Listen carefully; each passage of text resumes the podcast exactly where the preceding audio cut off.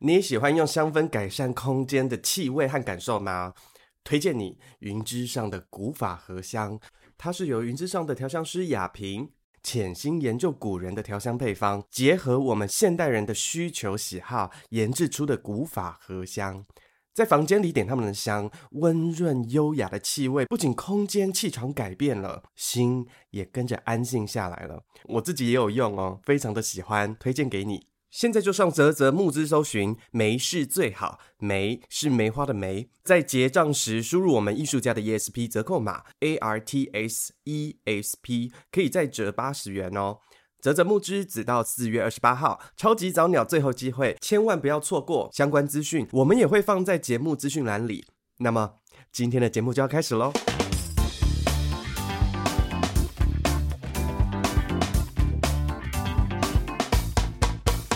艺术和生活没有距离，拥抱你的超感应力。欢迎来到艺术家的 ESP，我是肉桂犬，大家好。你会不会有时候啊，觉得每一天就好像在开自动导航，每一天呢、就只是在做完每一天你该做的事情，而不是在过生活。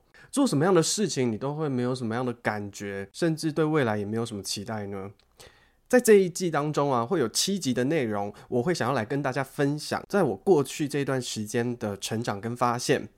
我在过去的五六年时间进入到了躺平的状态，我把它称作为心理躺平。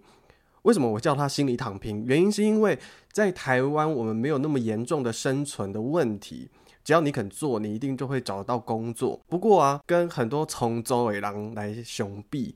我不是一个很有企图心的人，在追求理想的道路上面，我也表现得很 chill。但是我很幸运啦，就是毕业之后，我一直都有很不错的机会啊，有演出啊，也有剧团找我做编剧或是表演指导，还有进入到剧团工作嘛。所以我的生活其实一直都很安逸。我不太像别人需要一直去思考，说我下一步要去做什么，然后我的生存要怎么样满足每一个月的呃需求。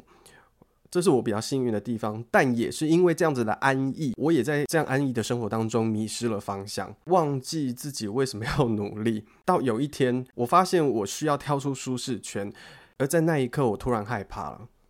我很害怕自己失败，也害怕自己说错话，甚至害怕自己做错事情。我最害怕的是别人觉得我做不好。这样负向的循环的生活就开始一路像滚雪球一样越滚越大。人家不是都说吗？遇到很紧急的状况的时候，我们的人会启动一个战跟逃的机制，而我选择了逃避。我把自己变成了一只超级巨大的鸵鸟。工作上遇到挫折的时候，我就会开始用精神胜利法来催眠自己。我会说：没关系，明天再说。然后明天到了以后，我又再告诉我自己说，没关系，明天我一定会处理这件事。然后就这样，没关系，没关系，没关系。到了 deadline 的前一天，我就会很焦急跳脚的责怪我自己，为什么我之前都没有好好坐下来去想这件事情，处理这件事情呢？明天都已经要交件了，我到底该怎么办？一开始我可能只是交出一个超级烂而且粗糙，连我自己都看不下去的内容。交出去完之后，我就开始悔不当初，就开始在批评我自己，在骂我自己为什么要这样子。但是这件事情发展到后面，会延伸出一个很可怕的行为，就是我变成摆烂，就是我开始会有摆烂的行为哦。我到最后就会装干脆双手一摊，然后我就说呃，我叫不出来，而且还有更过分的事情，就是我会直接表示一种无可奈何，我就是没有办法做到。甚至是连道歉都没有。在这里，我不是想要帮任何的所有的猪队友找借口。我要说的是，当我发现我自己就变成猪队友的时候，我心里批判跟批评我自己的声音比别人还要大，而且我发现我对自己无能为力。当这些事情啊发生的越来越频繁的时候，我才开始觉得我自己好像出状况了。为什么我好像变得不像我自己？像我以前其实是一个时间控跟表格控的人，但是到这几年，我完全没有时间概念，然后很容易拖延，没有章法的去安排我的生活的所有的大小事。我也开始在问，那我本来的我是谁？我应该是要是怎么样的一个人？我本来的梦想跟理想又是什么呢？当这些问题开始从我心当中浮出来的时候，我立刻迎来的是第二个很大的惊吓。我发现我想不起来，我发现我对于我的未来没有任何的想法，我发现我对于我的生活完全没有任何的感觉。当我发现这件事情的时候，我的战跟逃的机制又跳出来了。我心中的那一只很大的鸵鸟，它就开始工作了嘛。它就选择不去想这个问题，反正啊，不要想就不存在。然后你不去感觉，就没有情绪的问题。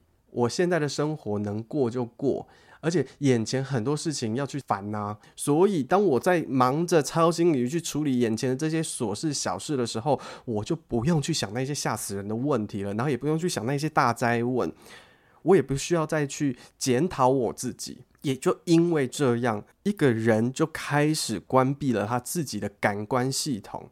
如果你太敏感了，你就会一直被这一些思绪、这些情绪干扰。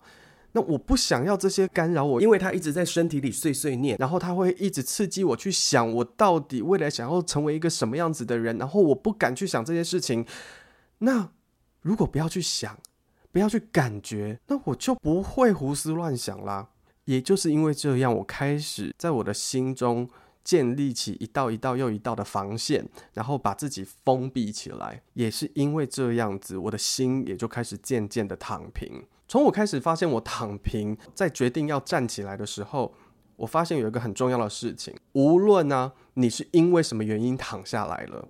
你都必须先允许自己彻底的躺平，不要急着站起来，因为你越急着站起来，那你就会越容易发生一件事情，就是你本来可能只是躺在一张硬床上，然后你急着站起来。你就会再摔下去，你就会发现你躺在水床上，你会陷得再更深一点。再来呢，你就会直接躺到地上，因为啊，心里躺平的人是没有病识感的。我的意思是说，他不太像是忧郁症或是其他的生理疾病哦。这些疾病他可能会透过实际的身体的疼痛啊，或是心里有很强烈的感受的反应，让你发现自己出状况。它就只是一个非常慢性的消极的状态。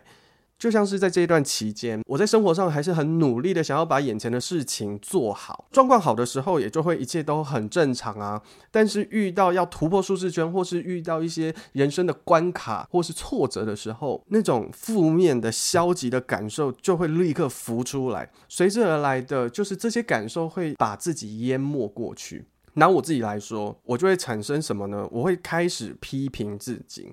我会开始觉得我自己很烂，觉得自己怎么会那么糟啊？然后他就会开始进到一个循环的逻辑里头。我开始不满意我自己，我开始批评我自己，然后我就会下意识的逃避，不想面对问题。那我不面对问题呢，在生活上、在工作上就会开始出包，这些出包就会产生挫折嘛。那事情有挫折，就会没有成就感，没有了成就感，我又会再回过头来批评我自己。你们有没有发现这些逻辑？就是进到这种负向逻辑的时候，你根本不可能会喜欢你自己，你当然也就不可能会有任何的成就感，你也不会想要在生活当中创造任何一点乐趣，甚至是你对生活会失控。我说失控是你会失去了一种对于生活的节奏跟掌握。那要怎么样才能跳脱这个死循环呢？在上一次就是呃第一百六十四集，我有分享到说，因为瓜山一号他抓住了我爱面子，而且又不能被激的那种软肋，让我有机会冲一波去了日本玩一趟。那我有分享到说，在意识到自己已经躺平，想要重新站起来的方法，可以暂时离开熟悉的环境啊，去做一件自己很想做但一直都没有去做的事情。它可能可以重新点燃你对生活的好奇跟热情，它就是打开一个小小的火苗，让自己动起来。那今天呢，我想要跟大家聊一聊的，就是重新整理自己。在前一段时间，我按照了近藤麻里惠的方法，重新整理了一下自己的衣柜。近藤麻里惠是谁？他是一个日本的收纳师。在前几年，他出了一本书，叫做《怦然心动的人生整理魔法》。他在书里面有强调一件事情，就是你把你自己的空间整理好。你的人生就会很轻盈、很喜悦，而且在 Netflix 上面，它有两季的影集，就是它会到不同的人家里面重整他们的房间。它不像是其他收纳师，就是直接帮人家规划跟帮别人整理。他很重要的是，他带着这一家人一起去重新思考什么才是对自己需要的，然后他就会交给住户一个礼拜的时间，让他们在第一个阶段选择先整理什么东西，他们就去处理。一周之后，他就会回来看大家的成果，你们有没有遇到什么问题啊？然后再接下来可以怎么做？在这个过程当中，他有一个很重要的 idea，他就是说，当如何选择要丢的东西变成你整理的主题的时候，你就会大幅的偏离整理的焦点。因为啊，如果你在整理的时候只考虑丢东西，那你就会变得超不快乐。整理的时候应该要选择的是留下的东西，你不应该去选择你要丢掉什么东西。近藤麻理惠他提出的这个想法啊，当你碰触到这些东西的时候，它是不是还会让你感到心动？如果它会让你感到心动，你就把它留下来；如果它不会让你感到心动，你没有什么感觉，那你就应该要让它离开。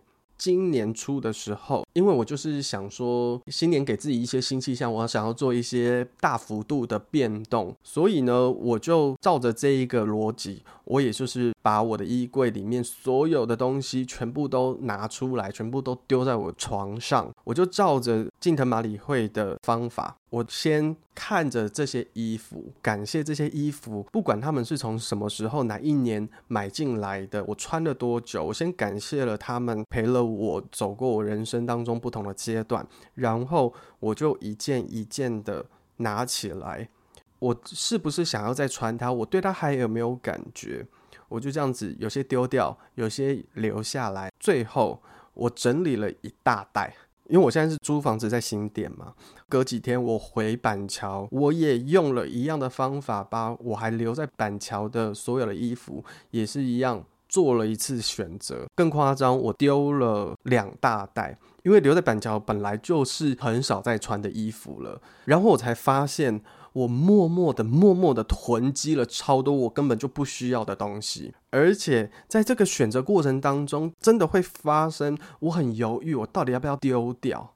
我会舍不得诶，我就在想说，为什么我会一直舍不得丢掉这些我早就用不到的衣服啊？然后我有归纳出几个可能性。首先呢，我会一直用一句话来说服我自己。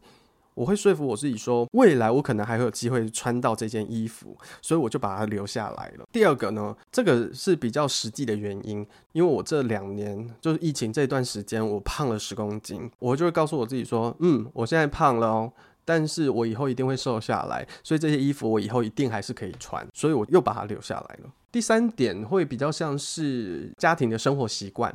我妈妈跟我爸爸他们是比较健康的人，他们在小时候也经历过了很长一段的比较辛苦的生活。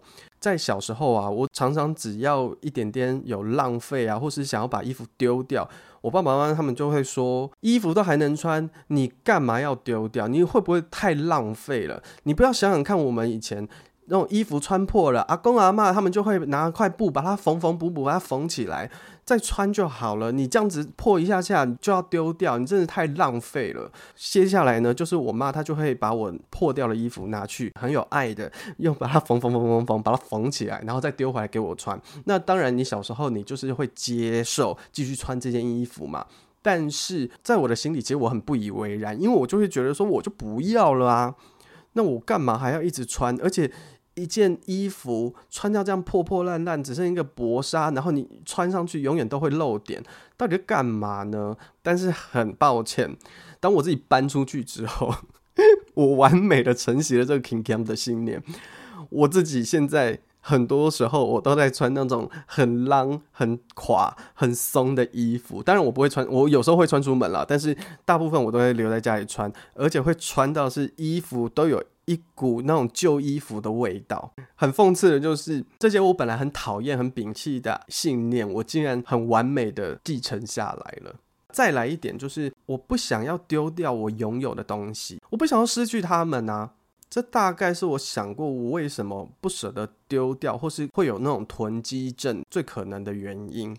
这是我唯一少数拥有的自己的东西。这会创造一件什么事情？就是因为你太渴望能够拥有自己的东西，所以你不会想要丢掉，你想要巩固自己的王国。那在日常生活当中，我会不断的在买东西，你又不愿意丢掉，那它就只进不出。而这些旧的东西，它其实离不开，因为我们不舍得放手，最后的结果就是家里会开始囤积一大堆东西。而这些东西你丢不掉嘛，所以你就只好想尽办法收纳或是整理起来。它就会创造一个什么样的状况呢？像我们家里就是这样的情形。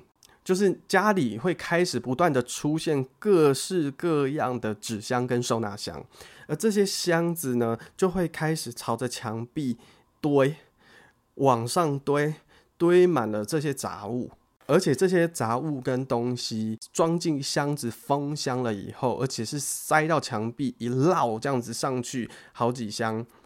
我跟你保证，这十年内根本不会有机会把它拿出来。像我自己就这样，每次我回到家，我看到墙壁上这样一绕的所有的箱子，我光想到我要从这些箱子里面拿出其中一箱，然后要去检查跟整理里面的东西，我光看着我就累了。但是我们要留着这些东西干嘛？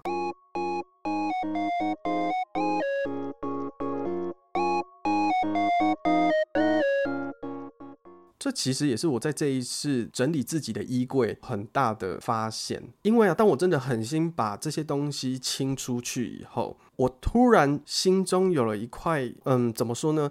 好像是一种流动感。当我舍得把这些已经用不到的衣服，请他们离开，就是丢掉了以后。在我的心里，好像也把一些旧东西给请出去了。我开始有一种比较明亮的感觉，而这种感觉有时候也会发生在打扫房间的时候。因为像我自己就是一个比较懒惰的人，所以我不会定期的打扫。我大概都会到一种爆炸状态之后，一口气全部整理，甚至是我会调动我的家具。但每一次只要调动完之后，我心里就会有一种。哦，好舒畅哦，好开阔的感觉。它好像也象征了一些事情，就是说，当我们把空间整理出来了以后，它也象征了我们的内心囤积或是累积不要的东西，我也腾出了一些空间。在选择要或不要这些衣服的时候，好像它也在锻炼你，也在训练你为自己做选择。当我可以选择我要什么衣服继续留在我身边的时候，我心里产生了一种喜悦感。我可以选择我要的东西，我选择了会让我开心的衣服，然后我让那一些已经功成身退、我再也用不到的东西，请他们离开。我才发现，像人家常常在说，看一个人的空间，你就可以知道这个人的心理状态是什么样子吗？我以前其实觉得 bullshit，什么空间，空间就空间，跟你心里有什么关系？但我发现真的是大有关系，因为你的心理状态会创造你实际上的生活的形态。举例来说，因为啊，像我在板桥的旧家，我们房子比较小，我的空间也很小。从小到大，你知道，你知道爸爸妈妈就这样嘛，就是有事他就直接开你的房间，然后就就跟你说，哎，要来吃饭哦，然后你现在在干嘛？然后关心你嘛。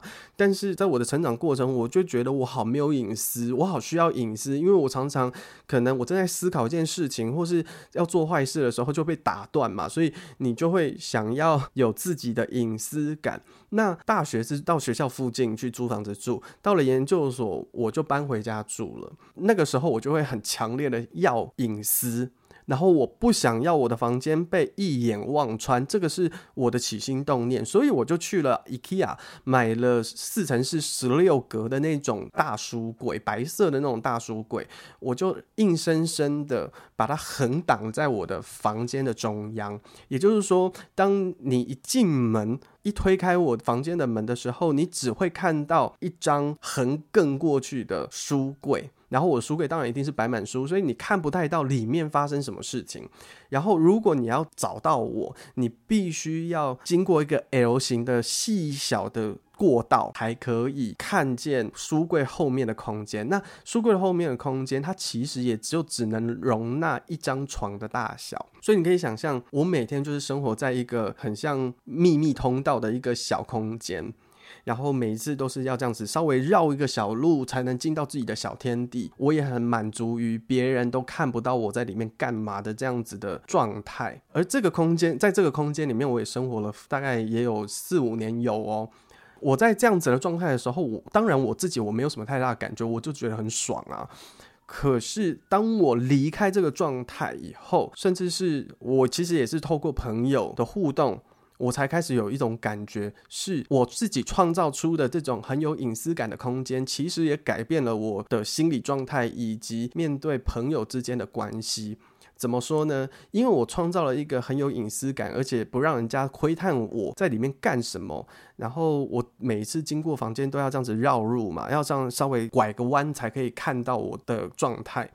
在那个时候的我，讲话也是迂迂回回，很曲折，我没有办法直接讲重点，我总是讲话会绕一大圈，然后讲不到重点，跟我想要的东西。好了，重点来了，你你有没有发现一件事情？我长期的在这样子的呃迂回的状态，思路也变得很迂回，心里也变得迂回，我永远不讲重点，不去看我真正要的需求，那到最后我连表达都变得很迂回，我讲不出我真正想要讲的事情，他就开始。改变了我这个人实际的生活样貌，然后我自己也受不了这个状态了，所以我有一年我就决定把我的书柜整个挪开靠墙，让房间回到空旷的状态。从那个时候，我才突然发现，哦，我的房间原来也可以这么空气流通。所以，当我开始能够去掌握我自己空间里面要什么，或是我想要怎么摆放我的空间，怎么去整理我的房子了以后。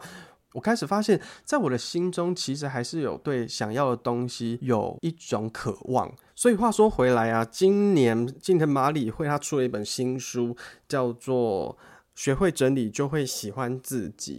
那他在这里面讲了一件很重要的事情，是他整理的最终目标是为了要怦然心动的过每一天，然后拥有怦然心动的人生。有时候我们不用太过于执着。因为你的初心重点在哪里？如果你的重点在于整理房间，那你当然可以很执着的一直不断的整理房间，不管怎么样，你都可以去完成这一个你的初心。但是如果你的初心是你想要去创造一个让你的生活有活跃感、很喜悦的生命、很喜悦的人生的话，那重点就不在整理啦，重点在于你想要过什么样子的人生。不管你现在是对生活当中有开始感到困扰，或者是说你也跟我一样正在经历躺平的状态，我要说的是，能够陪伴自己站起来度过这段期间的方法，就是好好的善待自己。好好的去照顾自己的情绪和心情，以及让自己流动起来。因为在这一段期间，我们可能没有办法，没有那个能力跟心思去想自己的未来和理想。没有关系，那就掌握好自己现阶段能够掌握的事情。你可以试着去整理自己的衣柜，或是房间的某一个区块，好好的帮自己做一次局部的大扫除。一开始你可能还丢不掉太多东西，但是可以，我们可以透过一次一次的练习，去实际的感觉。有一件衣服，或是自己的某一个物件，你对它还有没有感觉，或是想要留着它的感受？或许这一件衣服会让你想起某一个旅程，或者是你很喜欢它的质感，你还是会有想要穿上它的冲动。如果啊，你是一个丢不掉东西的人，那也可以试着一次就只要丢掉一个东西就好。你从你所有的物品里面找到一个你最不需要、最没感觉的东西。我们感谢自己曾经拥有这个东西，而且它陪伴了自己度过了哪一个阶段。现在我们已经不需要它了，然后感谢他，请他离开。要知道哦，你用不到的东西，除非它是极具纪念价值的，不然它就是用不到了。你的衣服如果超过三年都没有穿过它，那就是你用不到它了。我觉得，无论你的人生正在巅峰上，或是低谷。